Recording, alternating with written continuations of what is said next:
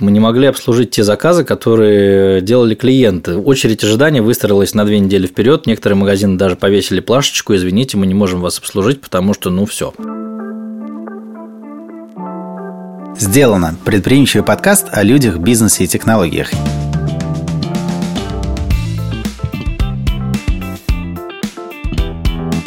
Я Гош Семенов, CEO компании Blue Sleep и ведущий первого сезона, который сегодня подходит к концу. Мы приглашаем предпринимателей и топовых специалистов из разных областей на открытый разговор об их опыте и взгляде на бизнес изнутри. Хочу напомнить, что этот подкаст мы делаем совместно с международной логистической компанией SDEC. А если вы все еще не подписаны на наш подкаст, то советую это сделать сейчас, чтобы не пропустить следующие выпуски уже в новом втором сезоне. Сегодня мы поговорим о следующем. Большая часть договоренностей, действующих между различными субъектами экономики до весны 2022 года, потеряла актуальность. Например, магазины требуют от владельцев коммерческой недвижимости пересмотреть цены и параметры договоров. Правительство обсуждает возможность рассмотреть события, связанные с санкциями, как фактор форс-мажора, чтобы дать возможность российским компаниям беспрепятственно производить новые товары. Как можно наладить диалог между различными группами бизнеса таким образом, чтобы обеспечить максимальную свободу развития экономики и при этом не допустить ситуацию полной анархии, где никакие правила не будут действовать вообще. Поговорим об этом с нашими гостями. Артемом Соколовым, президентом Ассоциации компании интернет-торговля, Дмитрием Пивоваровым, управляющим директором СДЭК Шопинг. Артем, Дмитрий, привет. Здравствуйте. Привет. Привет. Ребят, ну расскажите нашим слушателям немного о себе, о своем профессиональном опыте и как пришли к своей должности в ваших компаниях. Ох, это интересная история. Ну, наверное, если с нее начинать, это будет история глубоко издалека. Ну, я не, не начинаю с детства. Как бы. Для того, чтобы прийти к этой должности, вообще пришлось очень много учиться. Честно говоря, у меня два высших образования. Есть кандидатская степени, защищал диссертацию по политологии. По одному образованию менеджер, по второму юрист. Это был один РАНХИКС, второй вуз угу. Московский университет управления угу. правительства Москвы. Собственно, после него работал в правительстве Москвы какое-то время, работал в контрольном управлении мэра, дослужился там до советника поработал с Лужковым, Сергеем Семеновичем успел поработать. Через какое-то время возглавил управление делами в Департаменте науки, промышленной политики и предпринимательства. У него тогда такое было длинное название. Угу. После чего меня оттуда схантила Кока-Кола к себе. И, честно скажу, в Кока-Коле был просто колоссально интересный опыт. Самый, наверное, неожиданный, потому что до этого я всегда смотрел на мир сверху вниз глазами руководителя, чиновника, который помогал управлять городом, давал советы мэру в том числе.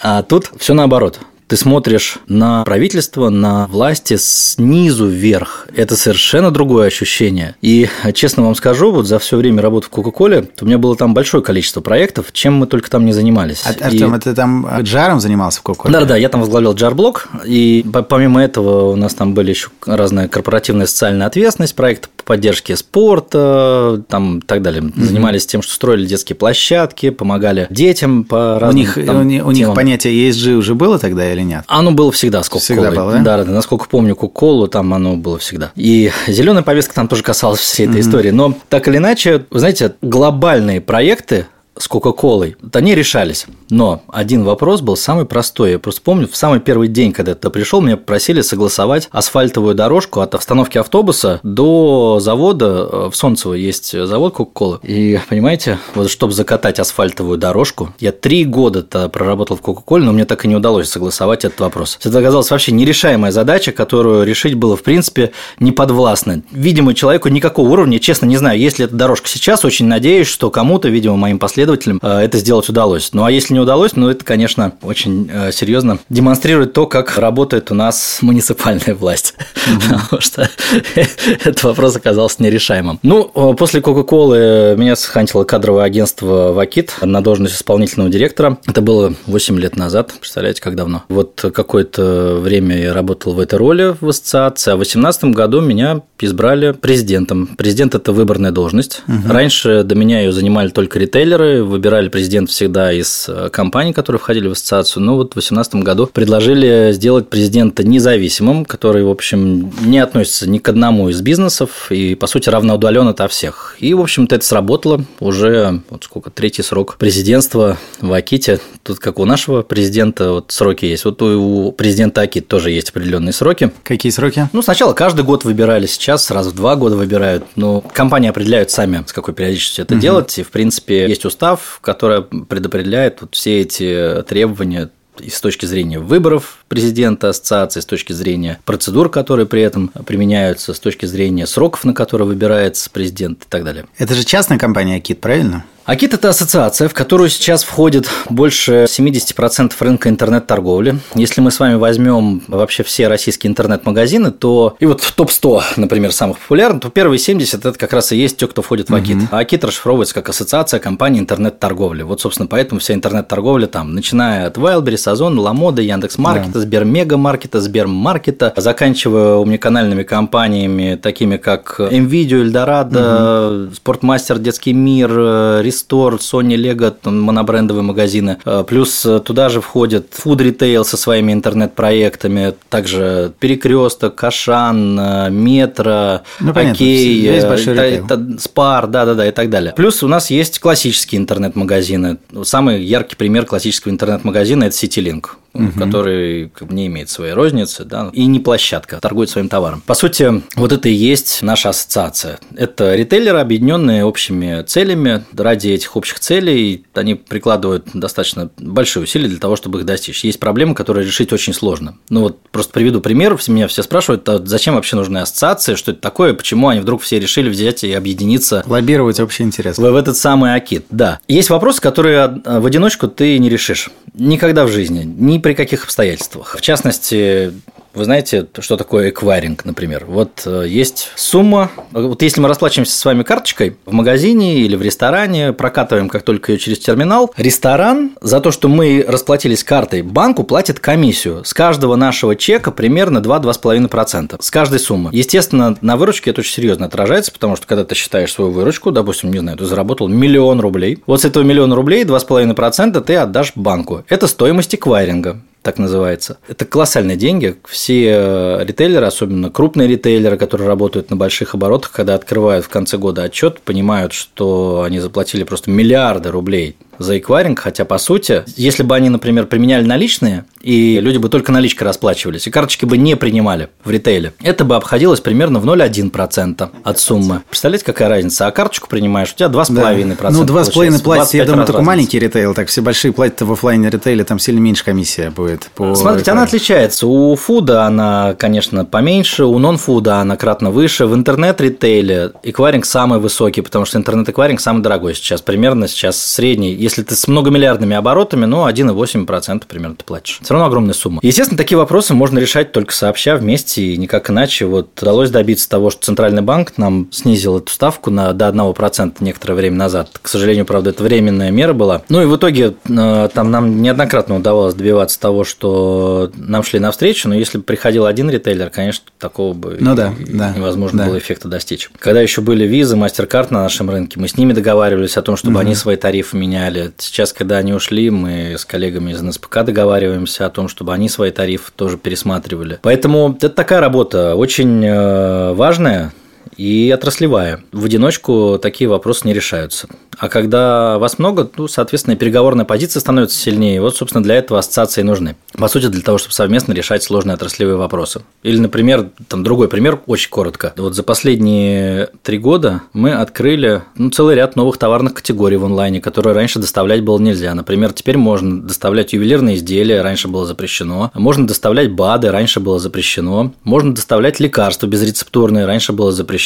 Сейчас хотим, чтобы рецептурные лекарства можно было тоже доставлять на дом клиентам клиент. Алкоголь когда можно будет доставлять уже? Да вот э, работаем над этим, надеюсь, что, лет может быть, в следующем году удастся договориться. Сейчас пока тяжело чего-то идет. Все понял, хорошо. Дим? Да, всем привет еще раз. Попробую повторить хронологию Артема. Да. На самом деле я понял, что нас объединяет, что мы вместе с тобой поработали с первым президентом компании Акит, э, это Алексей Федоров, и он же ритейлер, ага. Э, основатель, владелец компании 220 вольт. Я получил образование в Уральском государственном техническом университете на физтехе, специальность инженер-менеджер по качеству качеству. Это такое направление TQM, Total Quality Management. Это все, что про э, ISO 9001, ISO 14001, стандарты качества, развитие менеджмента и так далее. То есть тот случай, когда да, образование пригодилось. И, собственно, в 2005 году я закончил университет, в 2006 году мы с партнерами э, уже запустили свой стартап. Это екатеринбургский, можно его называть уже marketplace e96.ru. Угу. Да, а, помню, такое было. Да, э, было давно, уже очень давно. 12 лет занимался его развитием. Прошли несколько стадий от стартапа классического до э, привлечения венчурных инвестиций.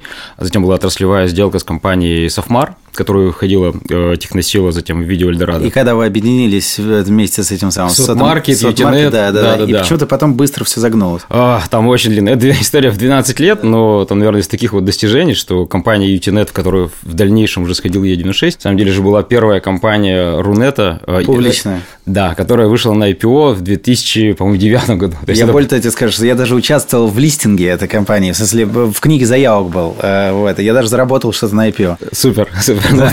А, ну, это такая история прям долго, там в 12 лет там много всего происходило. Компания, ну, из достижений еще входили мы когда-то в 2014 году в топ-10, были на восьмой строчке а, в рейтинге икон компании по версии Data Insight, рядышком с Озоном, Wildberries тогда где-то тоже там был, в топ-10 я имею в виду, ну, точно не помню, помню, что мы были в восьмом. Затем меня пригласил Алексей Федоров как раз в компании 220 вольт на позицию первого заместителя генерального директора. А, ну, и генеральным директором являлся он бессменный основатель и владелец. И там было еще несколько таких этапов, которые, наверное, там не столько значительны. Я больше хотел бы рассказать про текущий проект, чем я занимаюсь. Mm-hmm. Это компания SDEC, отдельный бизнес-юнит э, SDEC Shopping. Расскажу, откуда он появился, почему вообще такое направление мы э, развиваем. В чем заключается направление? Мы даем возможность российским покупателям приобретать товары зарубежных брендов, ну и зарубежных компаний, зарубежных интернет-магазинов в том числе. SDEC – это международная компания, которая уже работает в 27 странах, да, то есть в этих странах есть свои склады присутствия, свои сотрудники, курьеры и так далее. И дальнейший рост логистической компании, соответственно, должен быть на международном рынке. Наш проект был запущен, разработан, точнее, в конце прошлого года, то есть это ноябрь-декабрь. Он никак был не связан, сразу про это расскажу, с э, там, текущими обстоятельствами, которые возникли в феврале, но он оказался востребован на, на российском рынке. В чем, собственно, заключается идея и э, как мы прорабатывали концепцию? Ну, как я сказал, SDEC – это международная логистическая компания, и есть э, один из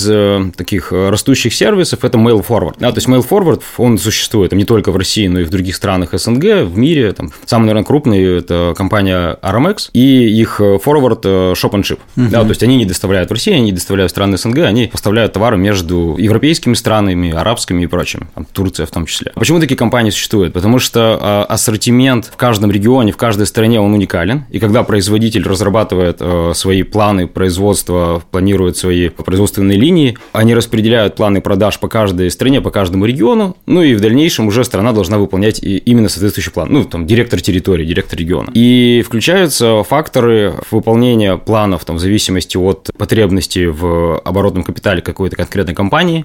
Это сезонные акции распродажи, а, это акции распродажи в какой-то конкретный момент времени. Ну и если мы говорим даже о тех брендах, которые работали в России, но были востребованы еще в прошлом году, что многие компании, например, там Zara, H&M и прочее, они имеют свои уникальные линейки в каждой стране. То есть это другой ассортимент и это другое качество. Даже если э, товары пересекаются, ну, то есть другой стандарт, э, другое требование качества. И многие российские покупатели хотели и заказывали товары из зарубежных интернет-магазинов и получали заказы через тот самый mail forward. А таких форвардов в России достаточно, но чтобы пройти этот путь, необходимо, первое, изучить как минимум английский язык, да, и 90, наверное, там 95% э, россиян испытывают с этим сложности. Затем нужно изучить работу конкретного интернет-магазина, правила налоговых сборов в этом интернет-магазине, стоимость доставки, скорость доставки, посчитать э, валютную разницу, ну, то есть сколько будет стоить товар в стране выкупа, в стране получения товара, транзакционные комиссии, стоимость доставки, сроки доставки, ну и скрестить пальцы, чтобы все это доехало. Потому и что заложить это... туда еще свою маржу. Ну, если мы говорим про физических лиц, которые, ну, то есть многие,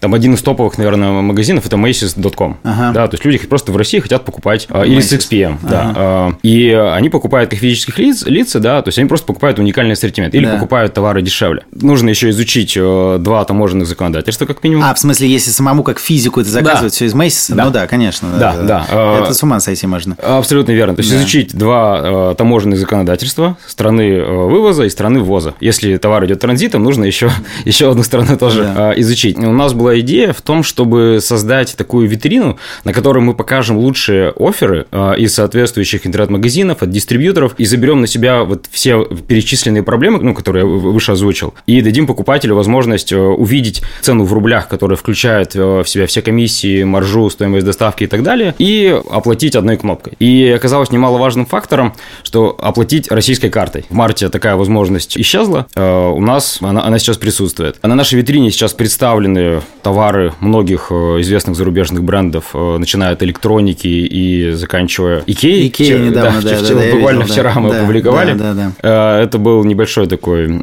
тест, Собственно, мы пошли угу. от запросов пользователей, мы проанализировали нулевые запросы на сайте, и несмотря на то, что мы изначально фокусировались на электронике, БАДах из iHerb и недавно запустили кроссовки, топовый запрос был Икея. Угу. Да, ну мы решили, почему бы нет. Запустили доставку IKEA самолетом, как ни странно. То есть это пока небольшие товары, а с высокой стоимостью доставки, но, во-первых, они доступны, и цены в Турции там зачастую ни, ниже, чем э, в России. Мы получили сейчас определенный спрос и запрос на крупногабаритные товары. Угу. Поэтому в ближайшие месяцы мы будем развивать контейнерную перевозку и сможем доставлять мебель уже не только из IKEA, мебель.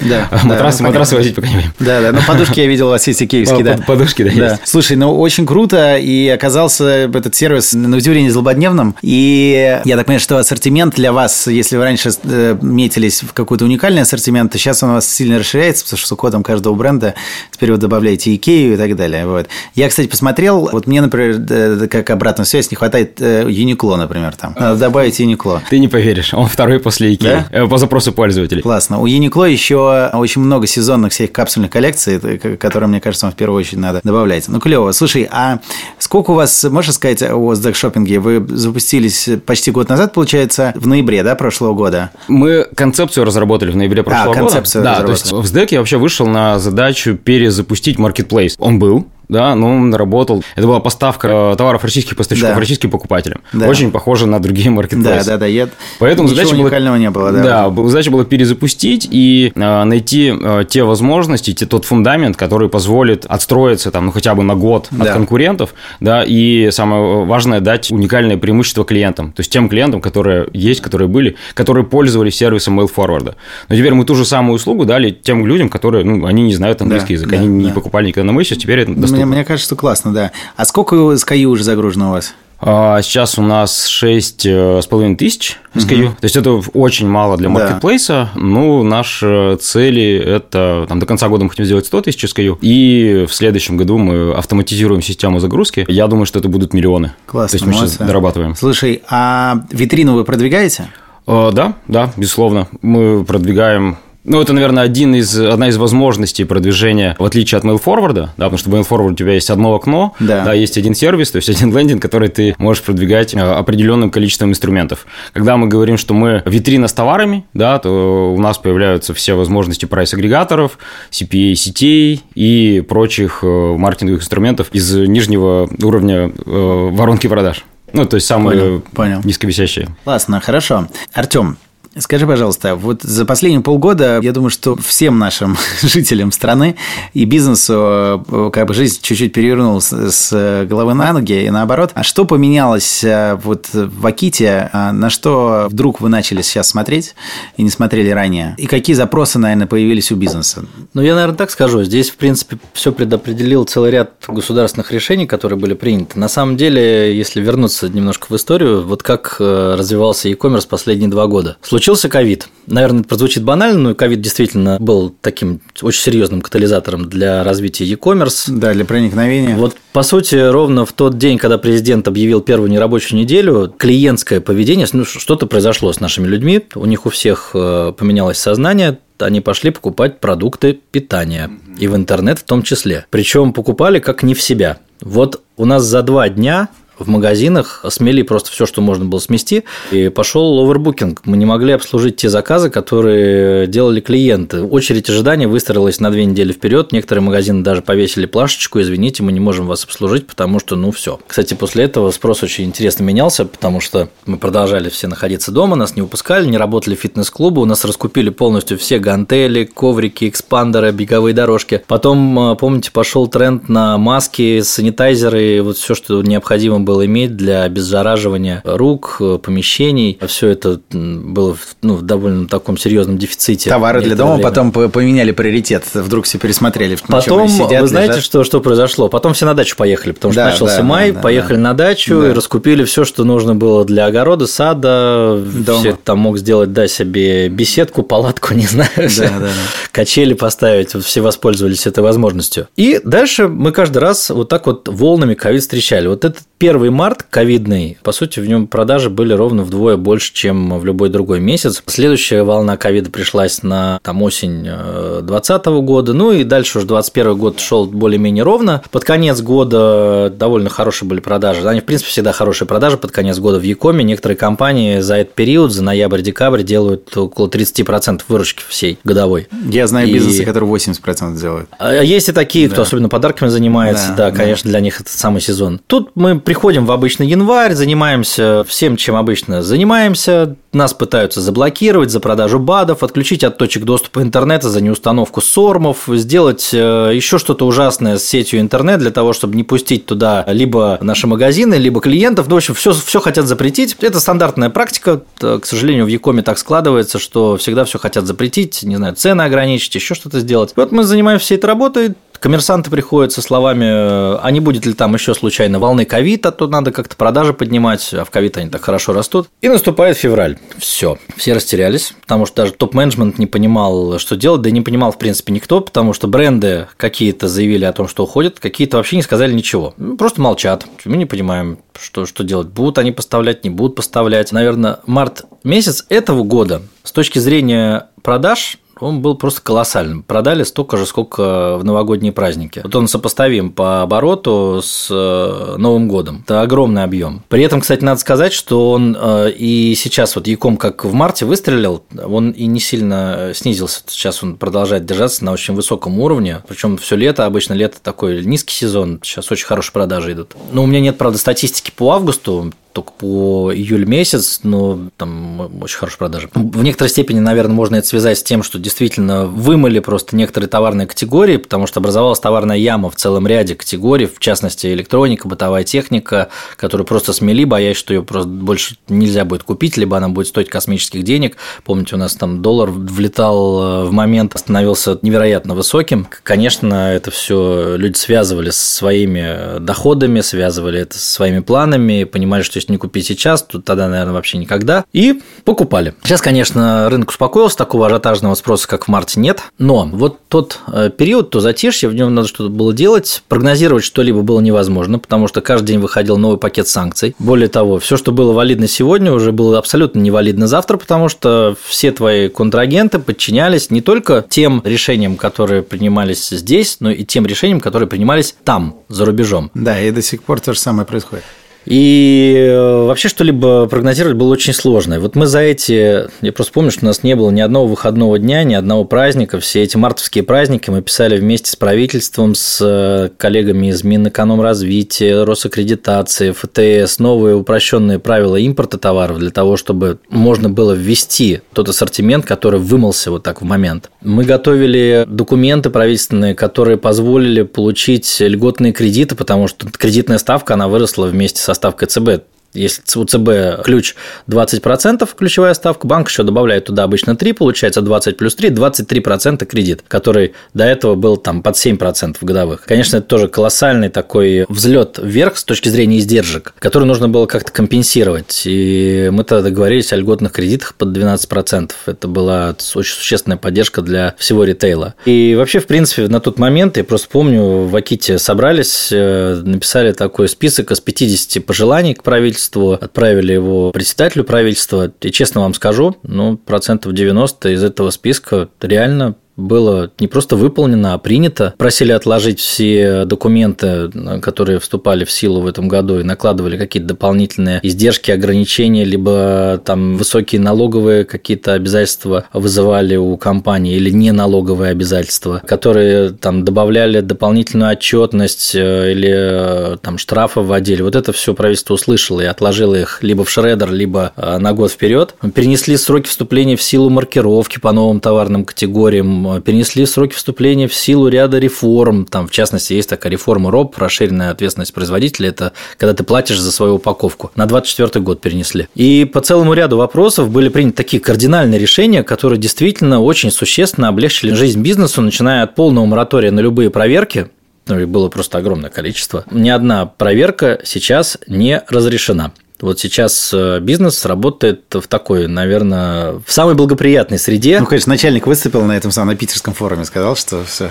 В которой, в которой реально дают возможность работать, не заниматься тем, что проверка что такое? Это отчеты, постоянные отчеты. Тебе говорят, да, ты загруз, должен загруз через три дня да. предоставить вот такой набор документов и там список на 100 листов. Ну, понятно, что это и за три дня предоставить не всегда возможно. А если и возможно, тебе нужно просто взять всех снять с работы, вместо того, чтобы продавцы реально зарабатывать зарабатывали деньги и делали выручку, ты их должен подключить на сбор там, документов, бумажек и так далее. Конечно, это был абсолютно не приоритет, и очень хорошо, и, честно, мы за это очень благодарны правительству, за то, что они это и услышали, и пошли навстречу. Более того, нам Центральный банк снизил ставку эквайринга до 1%. Вот тот самый эквайринг, о котором я говорил. Жалко, правда, это срок действия этого решения закончился в сентябре, но это позволило просто самым существенным образом перераспределить... Э, Нельзя продлить, я это самое тоже... Да, от, очень от, хотелось, это мечта любого ритейлера. Говорю, да. Мечта любого ритейлера, но, к сожалению, не получилось. Ну, я думаю, мы еще будем обсуждать эти вопросы и с Центральным банком, и с э, правительством Российской Федерации, потому что сама по себе стоимость эквайринга, она непомерная. Например, в Европе нет таких цен на эквайринг. У нас в Европе сейчас стартапу которого вообще нет никакого оборота, дают 0,7%. Вот у них с 0,7 начинается. Если у тебя есть какой-то оборот, тебе 0,6, 0,5 дают, 0,4 ставку. И, конечно, по такой ставке намного приятнее работать, чем там под 2,5, как у нас. Это очень серьезное отличие. Мы считаем, что, ну, объективно, операция абсолютно одинаковая. Чем отличается операция, которую да, я провожу да. здесь, от той, которая в Европе проводится? Да. Ничем. Одинаковое количество байт идет по проводам. А сама по себе действие мою я карточку либо провел, либо в интернете вбил. Ну, оно тоже абсолютно абсолютно одинаковая. Или просто привязал ее навсегда, и она у меня в личном кабинете. Почему здесь э, вообще размер вознаграждения, который получает в итоге э, банк, зависит от размера суммы, а не фиксированной? Я считаю, что там вообще какие-то копейки должны платиться. Ну, слушай, они свою, свою абсолютную маржу считают. Банки, конечно, очень коммерческие ребята, конечно, в итоге, к сожалению. Ну и в итоге, что самое интересное, вот после того, как мы э, эти пожелания сформировали и отправили в правительство, я был невероятно удивлен. Мало того, что э, коллеги там действительно отработали по каждой просьбе, особенно угу. вот Минпромторг э, очень большую работу провел вообще со всем ритейлом, помогая каждой даже отдельной компании выкарабкиваться из сложных ситуаций, потому что ломались цепочки поставок, ломались отношения с кредиторами. Э, вообще очень напряженная была ситуация. Разрывы там появлялись из-за того, что поставок, например, все еще нет, остатки уже там проданы и как бы больше продавать нечего. Там у компании образовывался огромный огромный НДС нетипичный из-за этого, потому что к вычету нечего было предъявить. Обычно угу. был всегда входящий с поставок, а тут поставок угу. не было, соответственно, тебе вычитать э, да. не из чего. Ну и так далее. Все это, конечно, переживали в таком режиме реального времени, но надо сказать, что выкрутились. Знаете, для меня было большим таким очень приятным э, удивлением, когда где-то месяца через два, после того, как мы уже там все эти вопросы решили, про которые тогда писали, нас уже там везде поддержали, уже все, мы уже живем в другой парадигме, уже там пишем новые письма, уже занимаемся какими-то новыми вопросами, значит, здесь из правительства приходит ответ на 100 листах по каждому пункту, что сделано, какие там решения приняты. Это было очень приятно, конечно, что не забыли практически. Ну, тут вообще ни одну просьбу не, не прошла мимо. Молодцы. Это Минпромторг в основном, вы коммуницируете с Минпромторг, Да, в основном, да? конечно, Минпромторг, Минэк, ФТС и Роскредитация. Вот это, наверное, были такие... А, Министерство цифрового развития еще. Вот это ключевые ведомства, которые э, помогали нам в эти, в эти сложные дни, минуты Понял. и часы. Поговорим о, значит, импорте. Артем его упомянул. А, Дим, короткий вопрос к тебе. Форвард, вот, э, которым ты занимаешься, это параллельный импорт или это не параллельный импорт? И как вообще бренды смотрят на форвард в целом в мире и у, и у нас в частности сейчас? Ну, я подчеркну, мы шопинг, то есть да. у СДК есть э, немножко реклама, есть Ну, то есть forward, я, я имею в виду, что вы же как бы как бизнес-модель, вы форвард плюс шопинг, правильно? Да, да. Вы шопинг по модели форвард, вот да. так вот. Наверное, есть вот. отдельно форвард, да, то есть этот сервис продолжает работать. А, есть и, еще отдельно. Да, конечно, если ты выпустишь выпустишь карту банка там другой страны, да, понял, все хорошо, Кыргызстан, Казахстан okay. и прочее, то ты можешь смело продолжать okay. пользоваться этим сервисом. И он, собственно, также востребован еще больше угу. покупателями из России, чем раньше. Но мой проект это шопинг, поэтому могу угу. про него рассказать. Речь, если идет про параллельный импорт, то здесь там Артем, может быть, поправит. Насколько мы понимаем этот указ, то речь идет о возможности реализовывать, даже да, реализовывать продукцию на территории России без согласования правообладателя, использовать его товарный знак. То есть, фактически речь идет о возможности размещения на витрине, там, веб или mobile, товарного знака производителя. Ну, то есть, теоретически, если продавать э, товары без логотипа, там, того же Apple э, или там, Samsung, то, наверное, это возможно. Это такой важный момент. Для Но нас тяжело будет продавать. Ну, спорно, потому что тот же там Marketplace или э, classified Авито, да, э, это же известный форварды, да, то есть многие байеры, те, кто являлись клиентами и являются клиентами форварда, закупали товар и привозили в, в Россию и, собственно, реализовывали через Авито. А на Авито тебе достаточно разместить название iPhone, там, сейчас уже можно говорить про 14. Ну да, но на Авито же разме... они же являются просто площадкой, то есть у него Авито никакой ответственности.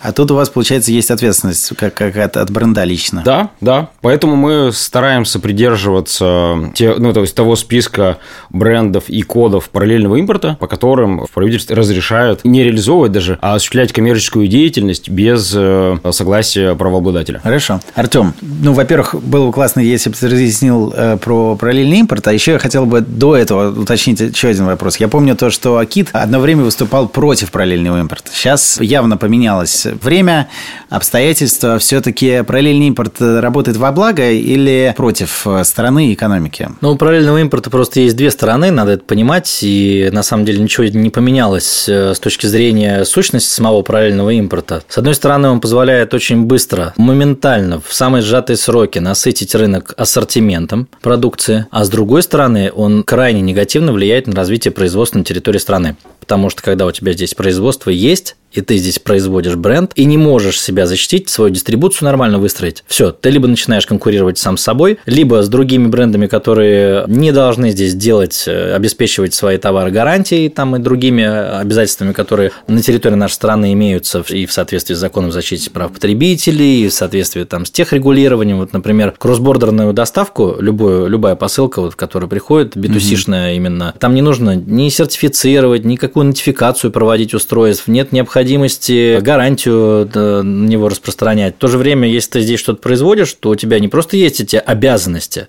и сертифицировать, и гарантию давать, вообще очень много всего. Конечно, производство в таком случае становится накладно содержать. Тут проще продавать этот товар там откуда-то из другой страны и не быть озадаченным совсем э, всеми этими головными болями. С бондовых складов каких-нибудь там? Ну, можно так. В общем, так или иначе, вот параллельный импорт имеет именно две стороны. Именно поэтому к самому по себе параллельному импорту как таковому нужно, конечно, относиться очень осторожно и к тем решениям, которые принимаются. Понятно, они сейчас принимаются вот ровно исходя из конъюнктуры рынка, исходя из понимания а, наличия или отсутствия ассортимента. Кстати, вот параллельный импорт – это э, еще одна большая работа, которую мы провели тогда вместе с Минпромторгом. Это тот же был бессонный март, без выходных, когда мы вместе с министерством делали списки брендов э, для параллельного импорта. Тогда договорились о том, что это будут те бренды, которые ушли из России, бренды, у которых здесь нет своей торговой инфраструктуры, или бренды, которые не отгружают нам. Все они попали в первый список, тогда он был опубликован.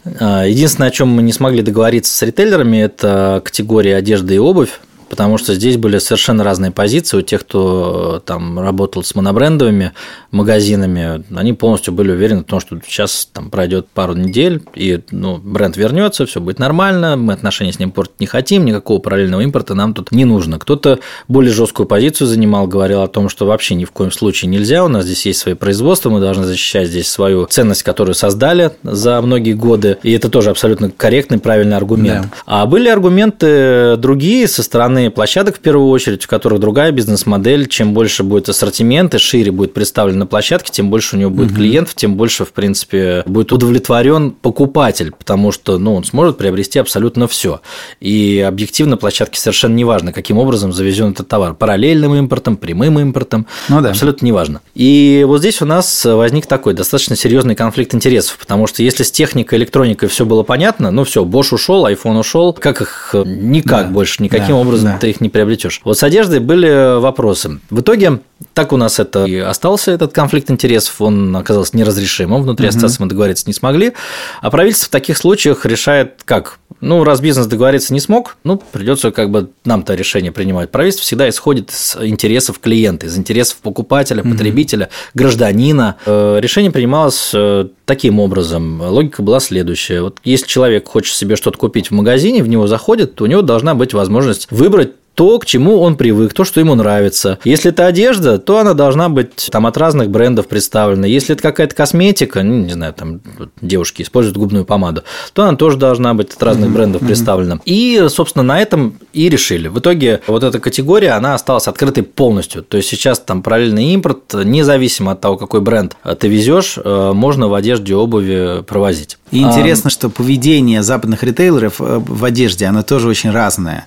То есть, например, там H&M Group весь, он заявил, то, что они уходят, при этом втихую открыли магазины и якобы распродают э, остатки. Zara заявила, что уходит, а при этом закупают новые коллекции. Все продлили аренды и так далее. То есть, как пытаются на двух стульях, видимо, высидеть. Ну, надо их тоже, наверное, правильно понимать. Делают же они это не потому, что там они такие, а потому что им там санкции достаточно серьезные грозят. Ну да, да, это понятно, конечно. Они им не будут подчиняться, то у них там на другой стороне с бизнесом возникнут серьезные проблемы. При этом интересно, что у них получается как-то это, это самое, и не подчиняться и этим, и этим, вот, и открывать магазины. Ну, я думаю, этому нужно только радоваться. Да, да, я так получается рад. и удается, да. это на самом деле хорошо. Мы как клиенты там ассортимент получаем, бизнес, э, рабочие Конечно. места сохраняет. Да, да, За да. огромное количество людей же там работает. Представляете, Конечно, там взять да. H&M или ту же Зару или э, там любого другого ритейлера, это же огромное количество людей, продавцов, тех, кто в логистике занят, тех, кто занят в других сферах. Куда эти люди пойдут? На улицу? Нет, Ты, нет конечно. Там десятки я тысяч, сотни тысяч человек. Двигатель торговли, да. Это, это правда хорошо. Окей, значит, вот у нас есть озвученная проблема с гарантийным и сервисным обслуживанием при параллельном импорте. Как вы оба считаете, может ли кто-то из местных игроков взять на себя роль вот такого гаранта и представителя сервиса у брендов? При том, что тут есть дистрибьюторы, есть сервисные центры и так далее. Наверное, это потребуется сертификация и так далее. То есть есть параллельный импорт, есть кросс-бордеры, все это приходит не сертифицировано. Что нам делать с гарантией? А взяли уже на себя ответственность. Да? На самом деле, не дожидаясь никаких э, политических решений или государственных решений, ряд компаний, ну вот у нас в ассоциации, они сами вышли с инициативой, э, дают ровно год гарантии на товары, которые у них куплены. Это NVIDIA, Eldorado, Озон. Ну, только товары, которые именно сам Озон продает. Угу, не угу. селлеры на его площадке, а именно сам Озон. Яндекс Маркет то же самое. Те товары, которым он владелец этого товара, он тоже год гарантии дает. Угу. CityLink, DNS, все инструменты. А кто-то еще из компании присоединялся, связной, кажется. Ну, я сейчас, может быть, всех не вспомню, но ритейлеры за свой счет заключили договоры с сервисными центрами. Слава богу, сервисных центров у нас много. Да, Их, на самом правда. деле, да, официальный ушел. Нельзя сказать, что он авторизован брендом, потому что бренд теперь вообще никого не авторизует. Да. Но в то же время возможность починить, заменить, э, она сохранилась. И более того, и айфоны можно будет починить, потому что есть доступ к запчастям, можно их сюда угу. возить, как бы здесь делать э, ремонт. И э, другая техника -то тоже может, как и раньше. Вот, в принципе, на самом деле, если об этом глобально подумать, вот мы заходим с вами на рынок какой-нибудь Савеловский, там огромное количество мелких лоточников, которые занимаются ремонтом какой-нибудь техники, гаджетов и так Конечно. далее. И у нас таких э, умельцев, инженеров, ну, которые реально умеют ремонтировать, разбираются в микросхемах, могут там припаять что-то, ну и так далее, довольно много. Поэтому, по сути, вот мы тут, можно сказать, новую нишу нишу занятости создали, много новых рабочих мест, которым теперь и ритейлеры будут, э, соответственно, эти товары на ремонт отдавать. Ну, а для клиента это в первую очередь э, дополнительная защита. Единственное, что, к сожалению, это сделали, ну, вот не все ритейлеры в стране, mm-hmm. это сделал вот пул компаний, которые я назвал. Ну, надеюсь, что, может быть, со временем к ним и другие присоединятся, потому что это все-таки забота о клиенте, и важно, конечно, да, понятно, это издержки дополнительные, то есть ты в любом случае должен в цену закладывать. Да, ну, конверсия зато от этого может но, с другой стороны, мне намного спокойнее будет купить да. товар у того, или смартфон, не знаю, да. планшет или ноутбук там, где я точно буду знать, что с ним что-то случится, мне его или починят, или поменяют на новый, и все это в рамках гарантийного срока и гарантийного обслуживания, которое предложит ритейлер. Дим, у вас да, как? Я про рынок рассказать пока не могу, потому что, правда, там все меняется. Могу рассказать про наш сервис Deckshopping. Ну, в первую очередь, те бренды, э, которые сохранили сервисный центр на территории России, они обслуживают технику, ну, электронику, товар товары других категорий, которые продолжают работать в России, именно сервисные центры. То есть бывают случаи, когда бренд уже перестал работать на рынке, но продолжает оказывать сервисное обслуживание. Поэтому там официальная гарантия от производителя, она, собственно, существует. Ну, как и раньше, там любой покупатель мог Э, слетать в Арабские Эмираты, купить э, в Дубае Мол iPhone и спокойно с чеком его отремонтировать на территории любой страны. Да, э, то есть это у нас есть Второе, мы внимательно подходим к созданию ассортиментной матрицы. То есть мы отбираем те бренды, по которым процент брака крайне низкий. Да, и вот за время работы сервиса у нас э, единичные случаи э, возвратов, каких-то обращений именно по товарам ненадлежащего качества, и мы в индивидуальном порядке сейчас э, отрабатываем запрос каждого клиента. А следующим этапом мы хотим сделать вот ровно то, о чем говорит Артем, да, то есть создать свой сервис, ну не в плане сервисный центр, а свой mm-hmm. сервис, где мы предложим клиенту отремонтировать его товар в соответствующем сервисном центре. Или, если это будет дешевле, отправить его в страну закупки. Ну, потому угу. что там э, сервисные центры брендов э, продолжают свою деятельность. Поэтому мы всегда смотрим на клиента, и, конечно, это решение будем реализовывать. То есть мы каждого клиента сейчас индивидуально отрабатываем, каждую проблему. То есть как это будет выглядеть для клиента? Вот я купил, например, какую-нибудь позицию в сдэк-шоппинге, у меня произошло что-то с гарантией. Какие мои действия дальше? Обратиться в клиентский сервис, угу. и если сервисный центр этого бренда продолжает работать на территории России, то тебе лучше обратиться в него, да, мы предоставим все документы, и товар будет отремонтирован по гарантии. То есть все то же самое, как это было и раньше. Если сервисного центра нет, то нужно обращаться к нам, ну и наш клиентский сервис, собственно, отрабатывает в рамках наших регламентов угу. работы все, с понял. такими обращениями. Дим, скажи, пожалуйста, вот э, я так понимаю, что вас часто сравнивают с сервисом Озон Global. Чем вы отличаетесь и какие перспективы Озон Global ты считаешь? Здесь, конечно, не хватает коллег из Озон Global, потому что я прекрасно отношусь к коллегам. Наверное, сегодня кто-то меня спрашивал коллег, да, кто, кто ваши конкуренты. Так вот, Озон Global для нас больше партнеры. Мы бы хотели быть мерчантом мерчантом на Озон Global. Ну, то есть мы знаем, какие наши преимущества и более сильные компетенции. Это, опять же, международная логистика, международная закупка. Ну, потому что привести, э, а еще сложнее выкупить товары из-за рубежа, это сейчас особое искусство. Но ну и раньше было, да, если мы там сравним, например, даже с пассажирскими перевозками, мы знаем, что там, если прилететь из Соединенных Штатов, зачастую было дешевле mm-hmm. не напрямую, а транзитом через две точки. А в логистике так было всегда и раньше, да. Транзитом бывает дешевле, а иногда и быстрее, как ни странно, ну, потому что возникают разные таможни в разных странах, которые там, разные сроки прохождения, разные требования к досмотру. Поэтому это искусство логистическое и финансовая логистика у нас больше развита. Угу. Да, мы забираем на себя коммерческую часть, а вот э, клиентскую, маркетинговую мы с удовольствием бы отдали Озону, другим маркетплейсам. Мы сейчас в эту сторону работаем. То есть мы больше, наверное, э, хотим быть таким классическим мерчантом, у которого несколько каналов сбыта. А вы вышли на Озон в целом? А, мы ведем с ними переговоры. Ага, да. интересно. А, то есть э, это канал D2C, да, то есть наша витрина это как бы еще, ну, мы же понимаем, что там крупнейшие ритейлеры, даже там, 220 вольт, который мы сейчас вспоминали, то есть кто это? Это D2C, это конкурент да. Э, Озона, это мерчант, у которого есть еще один, еще точнее дополнительный канал сбыта.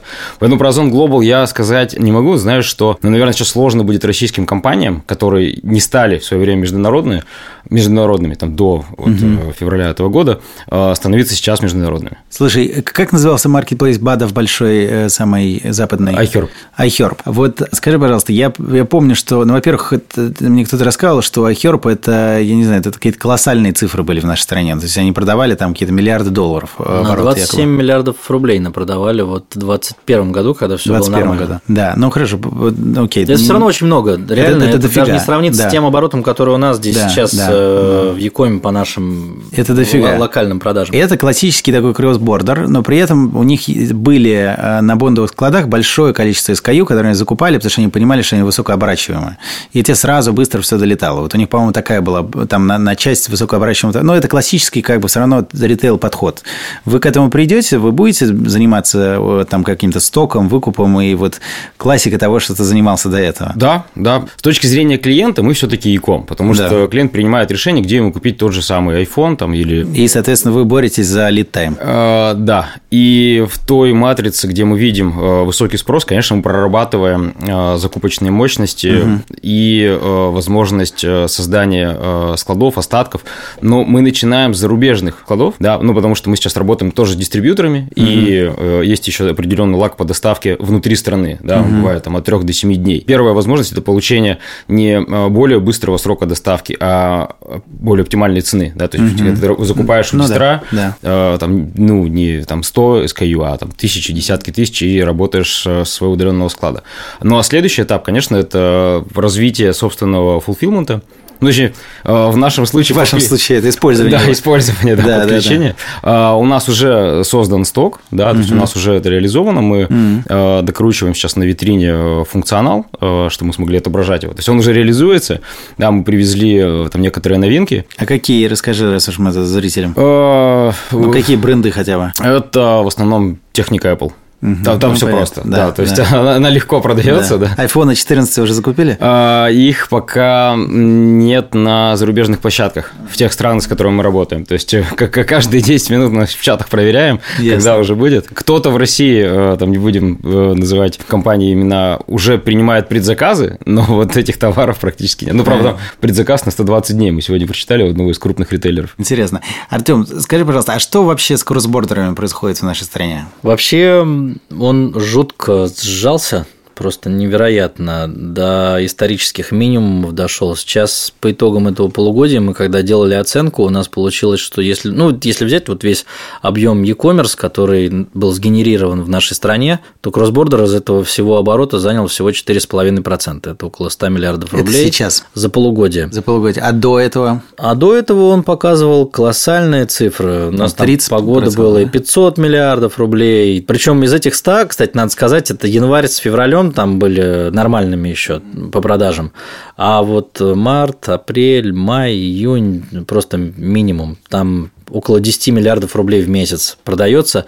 Продается только э, китайская, э, то есть единственная, по сути, у нас площадка работает, это Алиэкспресс, угу, все, больше угу. никто сюда ничего не доставляет и не возит. А на любой зарубежной европейской площадке клиенты не могут расплатиться, потому что либо карточка не подходит, либо ограничение 300 евро не дает угу. возможность заказать товар, угу. и оно же работает, э, эти 300 евро, санкционное именно ограничение. Да, да, да. Европа больше, чем на эту сумму, один товар вывести нельзя. И оно применимо к любым Э, каналам доставки. То есть, неважно, как бы ты ни вез, тебе все равно эти 300 евро э, поставят как блок. Поэтому именно в кроссбордере к сожалению, но у нас вот прямо сейчас, скажем, проблема. Вот Слушай, поэтому а никто... есть Дима, который да, да, развивает. Да, да. Слушай, ну а никто из кроссбордеров, из больших там ребят не подсуетился, не, там, не выстраивают новые логистические цепочки, там, а, не знаю, на базе сдеха, не сдеха, как угодно. Ну, они тоже видят определенные риски, связанные с работой с нашим рынком. Ну, в частности, если мы берем с вами iHerb, это американская компания, да. все склады в Америке, там понятно, если угу. они начнут э, торговать э, с нами напрямую, да, это будет прямой э, договор там будет виден конечник на, на России, то ну все, это тут же санкции будут введены там, в Америке, заблокируют там все склады и не дадут торговать worldwide. И компания, естественно, вынуждена выбирать а, торговать по всему миру, но без России, или торговать в России, но остаться, видимо, без продаж по всему миру, а потом и в Россию в том числе, потому что склад-то закроют. И, э, то есть это совсем без продаж останется, остаться без бизнеса. Конечно, понятно, такие очень тяжелые рамки, в которые нас э, ставят этот санкционные ограничения, и как с ними быть, не знаю. Ну, надеюсь, когда-то это уйдет через какое-то время. Поэтому не только iHerb, и другие компании, у них такая же ситуация, она ничем не отличается. Там Farfetch Понятно, работал с нашим Farfetch, рынком, Asus, да, я да, хотел сказать. Asus, да. да. Э, это очень хорошие продавцы. Asus прекрасный интернет-магазин, угу. один из лучших по возвратам, мне кажется, угу. вообще угу. лучше, чем у Asus. Возврат ни у кого по кроссбордеру. Честно, вот его прям номер один у меня всегда угу. был. И по сервису клиентскому. У Farfetch аналогично. Шикарный шикарный был сервис, но, естественно, этот сервис сопровождался еще и коллаборацией с целым рядом там, логистических служб. В частности, там Farfetch тогда с DHL работал, насколько я помню. Угу. Это было очень удобно.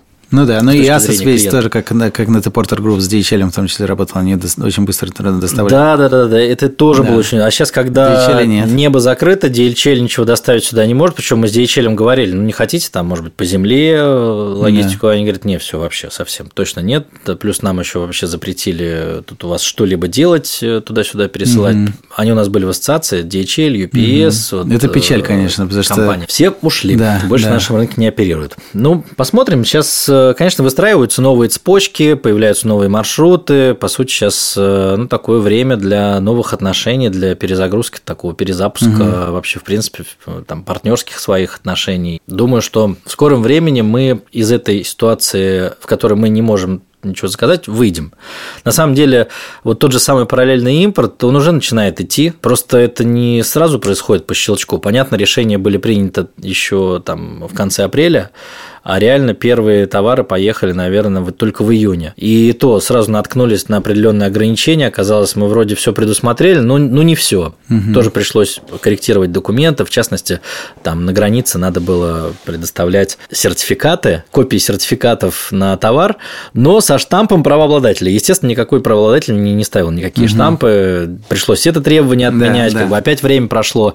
Сейчас э, у нас уже август-сентябрь, начинает идти объем, мы увидели уже больше 15 тысяч фур, это то, что было ввезено. Это около 3 тысяч компаний, которые являются участниками внешнеэкономической деятельности. Товары примерно из 95 стран. И э, понимаем, что этот объем, он сейчас будет расти. Там, я думаю, и сентябрь, и октябрь нам это покажут, продемонстрируют. Этот объем будет наращиваться. Но есть сложности все равно. Для того, чтобы привести товар достаточно для, ну, в достаточном количестве. Да, вот есть проблема, а вот в стока, который нас всех ждет, видимо, в ноябре, да? У нас, понимаете, очень серьезно снизилась глубина товарной партии. Если раньше байер ходил, там договаривался с брендом заранее, бренд э, ставил себе в производство и заранее предусматривал под конкретного ритейлера э, какой-то объем, э, прям заранее планировал за год вперед, как правило, выделял квоту специальную. На Россию всегда была квота. Угу. Как по Apple была квота на угу. Россию, так и по ну, другим понятно, по брендам, там, да.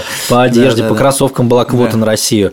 А сейчас этой квоты нет. Как бы квота есть на весь мир, ну, минус одна страна. Да. Именно поэтому глубина партии маленькая, то есть можно эти кроссовки собирать очень долго. Ты в одном месте 30 пар найдешь, в другом месте 30 пар, в третьем 30 пар, а тебе нужно тысячу.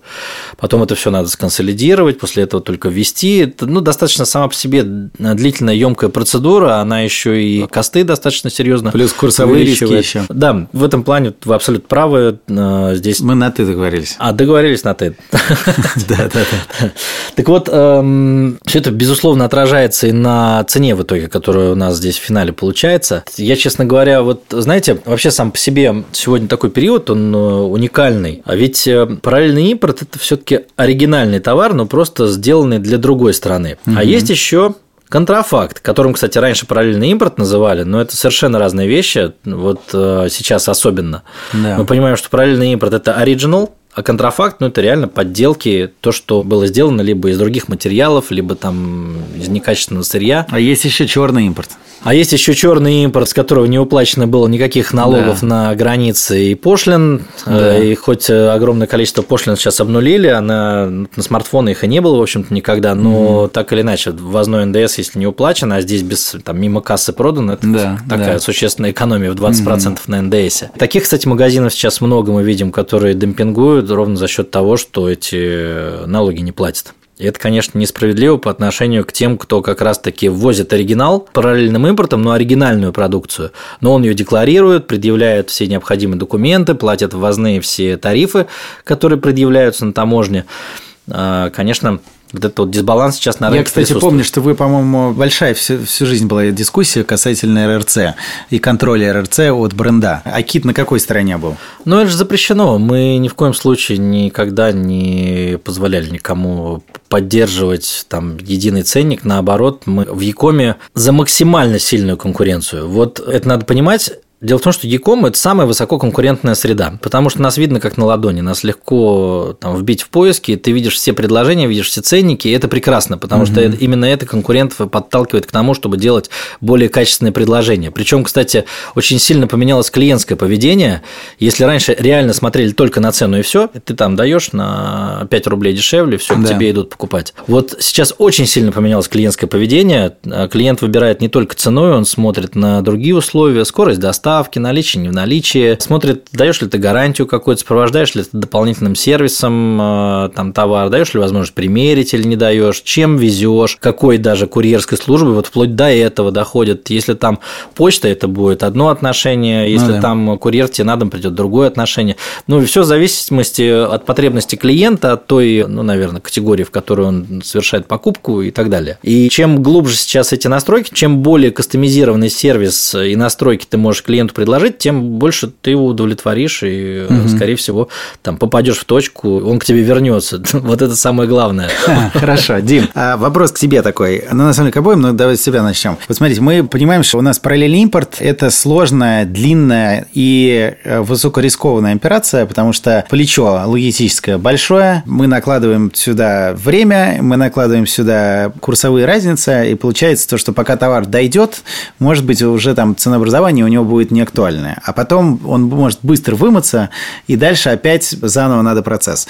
Соответственно, как ты считаешь, должно ли правительство как-то помогать вот в, как минимум в логистической цепочке и там выделить какие-то специальные программы на то, чтобы поддерживать там доступ товара, чтобы мы, я вот, например, там говорил с много с кем, все очень боятся за то, что там, например, детский мир очень сильно боится за то, что у них не будет товара просто физически. Вот все вымоется и все, и дальше что? У тебя там плечо 2-3 месяца параллельного импорта, и пойди вези. Что ты думаешь на этот счет? И как вы с этим планируете бороться? То есть вопрос про логистические цепочки при параллельном импорте. Да. Мне кажется, здесь проблема, она намного шире, то есть она даже там не к законотворческим учреждениям, да, ну то есть вот если мы разберем на детском мире, или то, что уже Артем говорил, э, чтобы э, собрать э, определенную партию параллельного импорта у зарубежных поставщиков, это целый квест. Угу. Ну потому что, вот как я говорил, там одно из преимуществ, почему вообще мы запускались, потому что каждый производитель, он определяет квоты или определяет там планы продаж и производства на конкретный рынок, на конкретный регион. Да, и, соответственно, производитель уже распределил остатки по своим дистрибьюторам, дистрибьюторы по ритейлерам, там, микроритейлерам и, и соответствующим якомам и так далее. И если они кому-то сбудут свои остатки, то они просто не выполнят планы. С одной стороны, с другой стороны, они же тоже отчитываются перед производителями и другими учреждениями, например, банками, которые смотрят определенные всплески.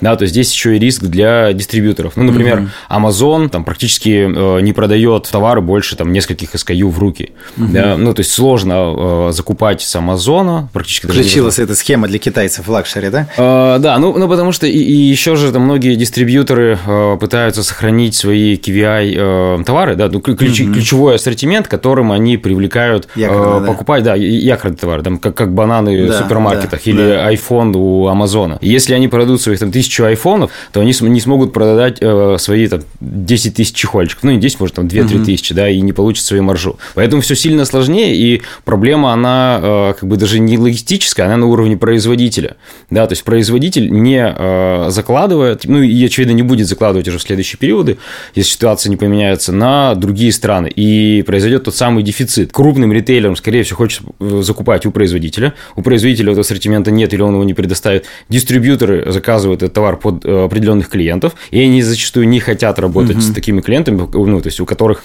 будут видны какие-то логистические цепочки с Россией. Но если отвечать на вопрос про то, как можно у упростить, там, ускорить вот в рамках, допустим, нашей бизнес-модели, то это скорость прохождения таможни, да, потому что в целом это довольно-таки быстро, но бывают иногда исключения, да, то есть иногда товар э, застревает. Если говорить про какую-то поддержку, вот э, то, что уже Артем упоминал, это снижение ставки эквайринга, да, то есть э, до 1 сентября эквайринг был, правда, 1%, да. и мы э, отдавали всю эту разницу в цену, угу. да, то есть на 1-1,5% клиент мог купить товары дешевле. Собственно, с 1 сентября у нас цен выше на 1,5 полтора процента, и это не наша маржа, мы ее... То есть, фактически, это поддержка не маркетплейсов, да, эта мера была для маркетплейсов, по-моему, только, да, реализована, не для всего. Нет, для всего, почему? Для всего. У нас тоже а, То есть, в большинстве случаев, ну, вот я могу на, на нашем примере, да, это мера поддержки российского Яком покупателя, да, да а да. не э, только элект... компании электронной коммерции. Ну, наверное, вот это вот ключевые такие моменты. Если еще говорить о какой-то господдержке, то тоже... Артем, есть... что, что вы обсуждаете вот в связи А я вот, да, Артему как раз хотел да, сейчас передать слово. Ситуация. Э, и мне знаете, какой был интересный момент? В начале, по-моему, марта обсуждали, могут ли маркетплейсы э, быть похожими на IT-компании и получать вот такие же привилегии. Вот мне интересен, да, вот этот вопрос. Этот вопрос ничем не увенчался. Нет, не могут, потому что они торгуют товарами, а IT-компании торгуют программным обеспечением.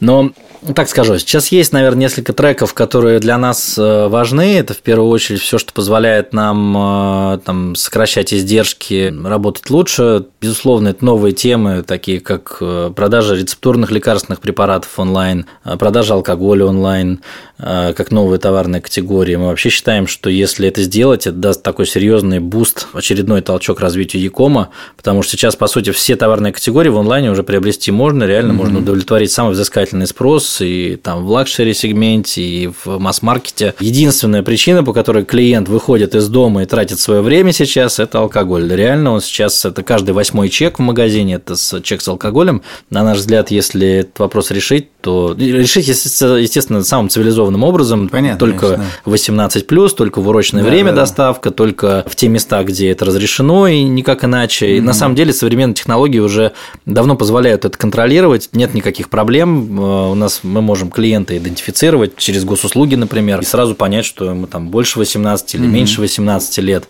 Соответственно, если он там эту идентификацию пройдет, QR-код ему какой-нибудь прислать для того, чтобы он э, курьеру его показал, все, курьер понял, что это тот самый человек, который заказ делал, все, у него да. все тоже срослось, там можно паспорт наконец проверить, как это сейчас Артем, на, на а вот делается. впрыгну на эту тему, мне всегда было интересно, вот с либерализацией тех или иных категорий, вот вы там, например, добились легализации продажи ювелирных изделий, потом БАДов, сейчас э, безрецептурных лекарств, по-моему, да?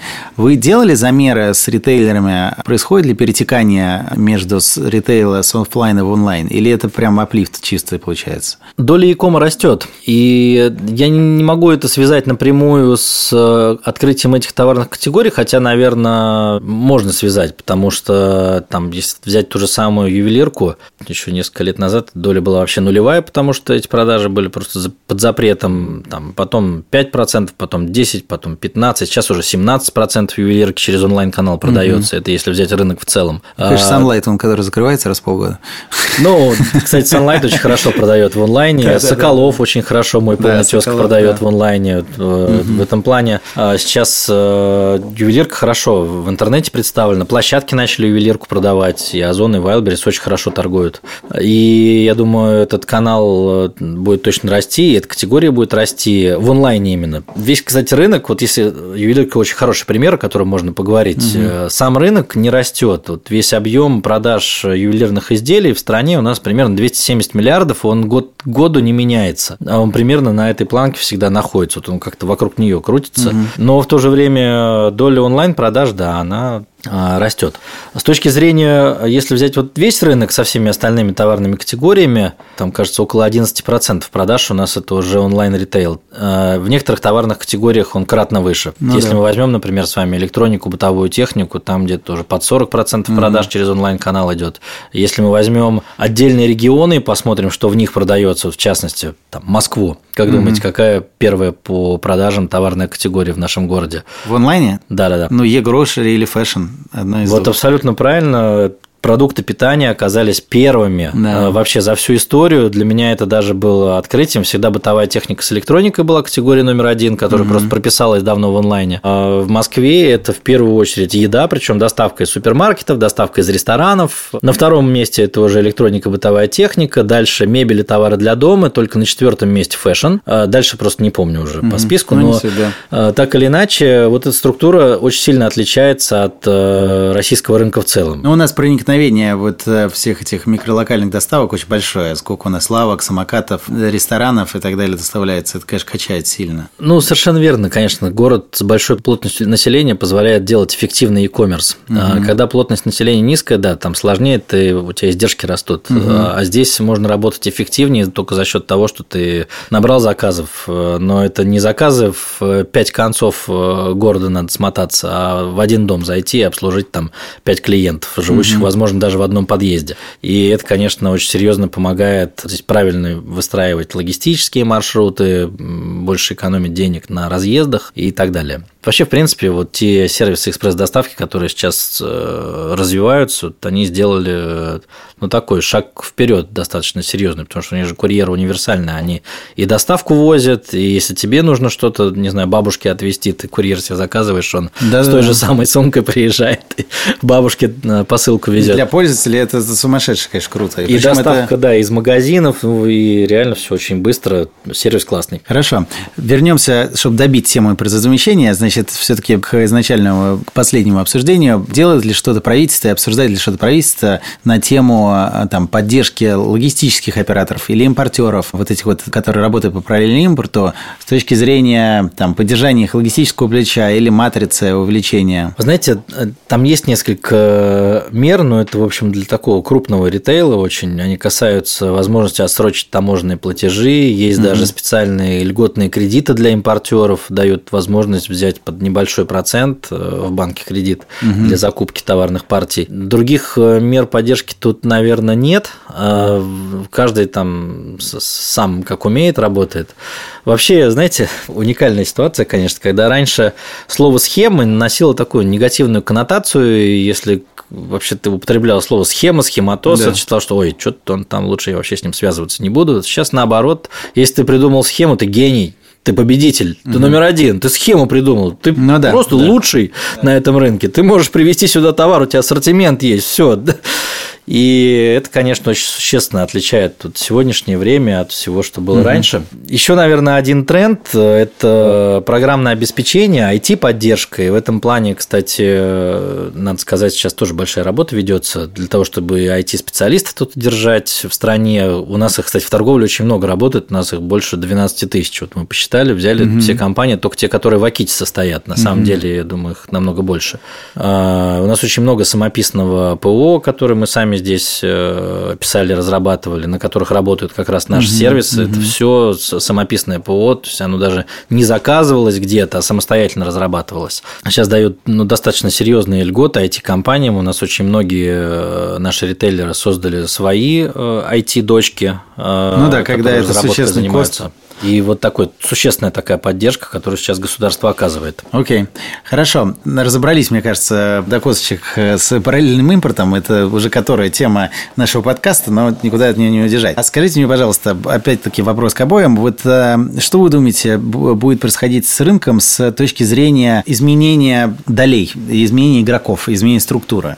А, явно совершенно у нас сейчас будет волатильность на рынке. Кому-то будет тяжело, кому-то будет сильно лучше. Я не знаю, СДЭК вот смотрит, например, на на M&A какой-то, или там какого рода инвестиции, какой-нибудь там, не знаю, а, я знаю то, что у вас есть внутренний а, СДЭК, а, как это называется, акселератор, не акселератор? Да, фабрика стартапов. Фабрика стартапов, да, да, это внутренняя история. А вот на, внаружи вы смотрите или нет? Ну, я, наверное, могу все-таки говорить пока только про СДЭК э, шопинг, да, то есть вот про, про наше развитие. То, что есть в деке, есть э, развитие фабрики стартапов. Э, собственно, мы, может быть, такой часть фабрики, но мы запустились вне ее. Есть перспективы и планы на будущее, конечно же, смотреть на другие компании, но это вот официальная информация от коллег, э, кто занимается этим развитием.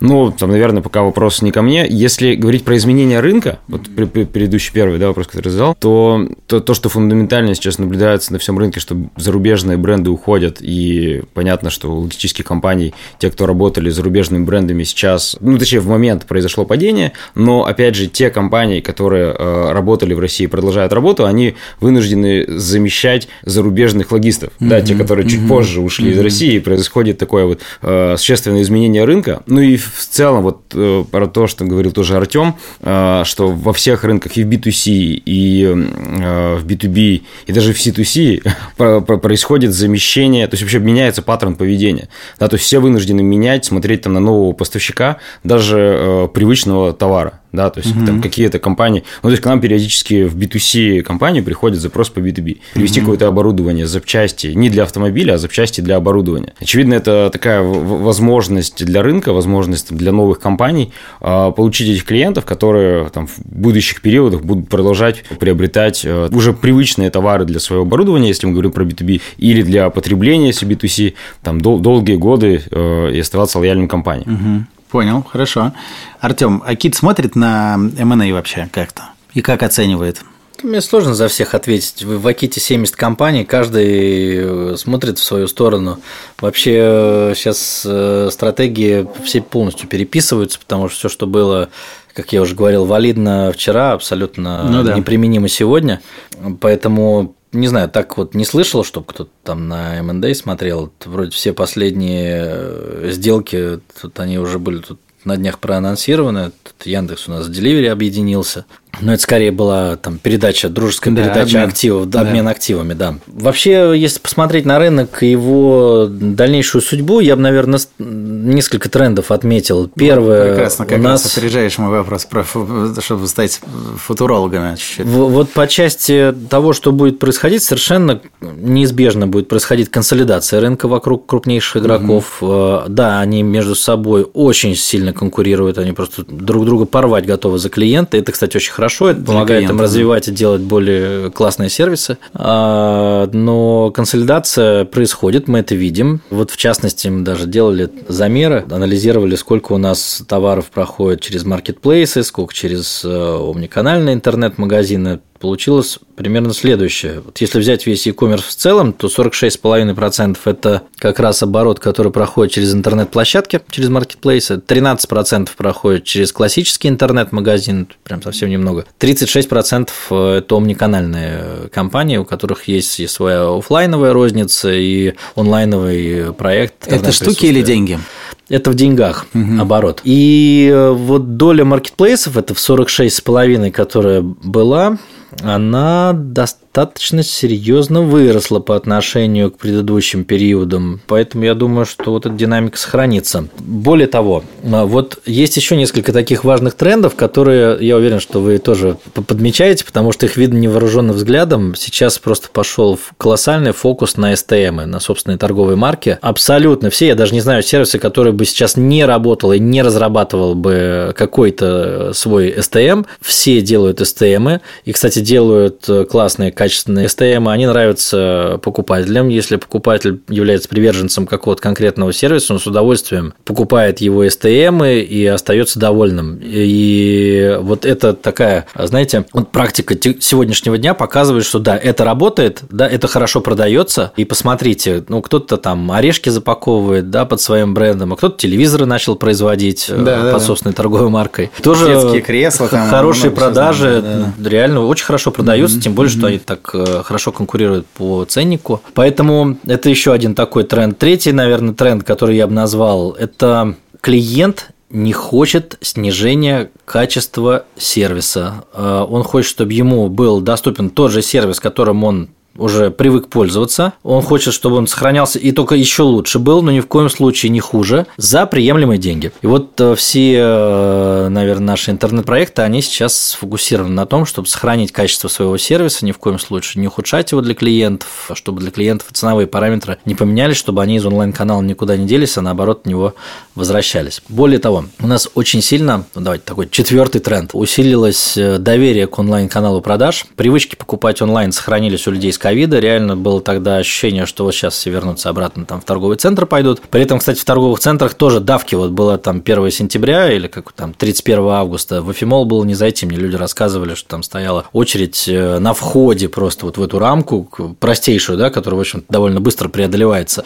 Но там очередь стояла длиннющая, несколько десятков метров. Так вот, мы думали, что ковид э, там всех перевел в онлайн только на время, люди там завесли в онлайне, как бы покупали что что-то, и потом обратно вернулись к своему привычному образу жизни, а оказалось, а нет, научившись раз, в общем, клиенты возвращаются. На 100% увеличилась база клиентская у каждого интернет-магазина крупного за этот период. И вот эти паттерны поведения, они сохранились, и они продолжают сейчас генерировать хорошие продажи. У нас, наверное, пятый тренд, у нас пришла новая аудитория в интернет, которой раньше не было, и это люди 50 плюс, угу, которые угу. раньше вообще по опросам, вот когда делали аналитики разные опросы и спрашивали людей, вы вообще умеете пользоваться там планшетом, телефоном, делаете с него покупки? 50 плюс люди отвечали обычно, чего, какие там планшетом? Угу. 8% я просто помню был э, рейтинг, 8% из опрошенных умели вообще эти покупки делать, соответственно, 94 никогда их не делали и не планировали. И, в общем, говорили да. о том, что как-то это,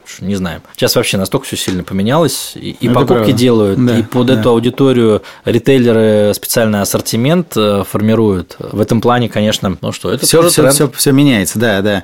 Дим, ну у тебя есть что-то добавить? Как ты видишь наше будущее, ожидания? Как Артему добавлять, конечно, сложно. Я, наверное, подмечу такие интересные изменения. А, не помню, в 2013 году на одной из конференций был такой слайд, по-моему, чуть ли даже не у Федора Вирина, был вопрос, почему люди покупают в интернете в России и в Европе. Ну и за рубежом. Mm-hmm. Там европейский вопрос был. В Европе отвечали, потому что это удобно, а, быстро, качественно, mm-hmm. надежно и так далее. А в России э, ответ номер один был, потому что дешевле. Да, то есть паттерн поведения был принципиально другой. То есть ну, люди да. шли в интернет, потому что там дешевле, можно, нужно подождать, приезжал курьер. И сейчас я вижу, что э, покупатели чаще выбирают, отталкиваясь от э, пункта выдачи или от комфортабельности доставки. Ну, условно, если я знаю, что там один из крупнейших маркетплейсов находится в соседнем подъезде, а другой там через три подъезда, то я в первую очередь смотрю товар, который плюс-минус э, есть на э, любом маркетплейсе, покупаю в том, где мне удобнее забирать, где удобнее ПВЗ, где не знаю, угу. там знаю уже этого сотрудника пункта выдачи или знаю курьера,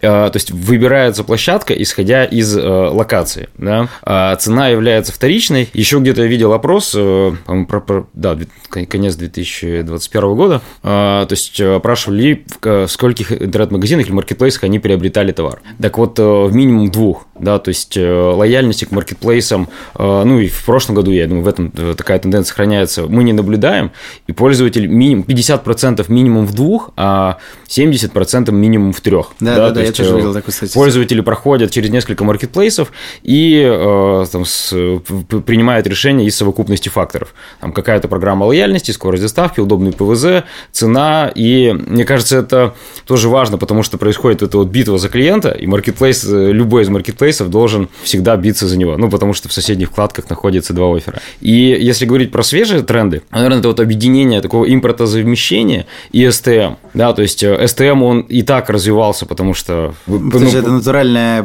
развитие ритейла. Натуральное развитие ритейла и возможность э, достучаться до аудитории, да, многим брендам. Ну, да, то есть, условно, да. раньше был там один канал, это там, телеки наружка, да, поэтому только крупные глобальные бренды бренды могли выйти. Сейчас, если ты работаешь, не знаю, у тебя есть какой-то свой маленький бренд, ты выходишь через микроблогеров, да, то ты можешь занять свою аудиторию. Если говорить про БАДы, то там вот я просто знаю там несколько успешных кейсов. Ребята, ну, трицефты, да, то есть они mm-hmm. запускают э, бренды под собственной торговой маркой, э, но позиционируют себя мы лучшая iHerb, mm-hmm. да, потому что мы российский нутрицепт, да, да, да. да, то есть мы там подбираем да, уже под да, нашу да, воду. много очень, да. Да, да, да. И это просто ускорило тренд роста STM, э, как бы и одновременно импортозамещения. Ну, вот да. я, наверное, только это смогу добавить, а так, конечно. Ну, классно. Что ж, ну давайте тогда завершать на этой позитивной ноте. Благодарю за беседу Артема Соколова, президента АКИТ, Ассоциации компаний интернет-торговли, и Дмитрия Пивоварова, управляющего директора SDAC Shopping. С вами был Гош Семенов, CEO компании Blue Sleep. Сегодня завершаем первый сезон, но уже скоро выйдет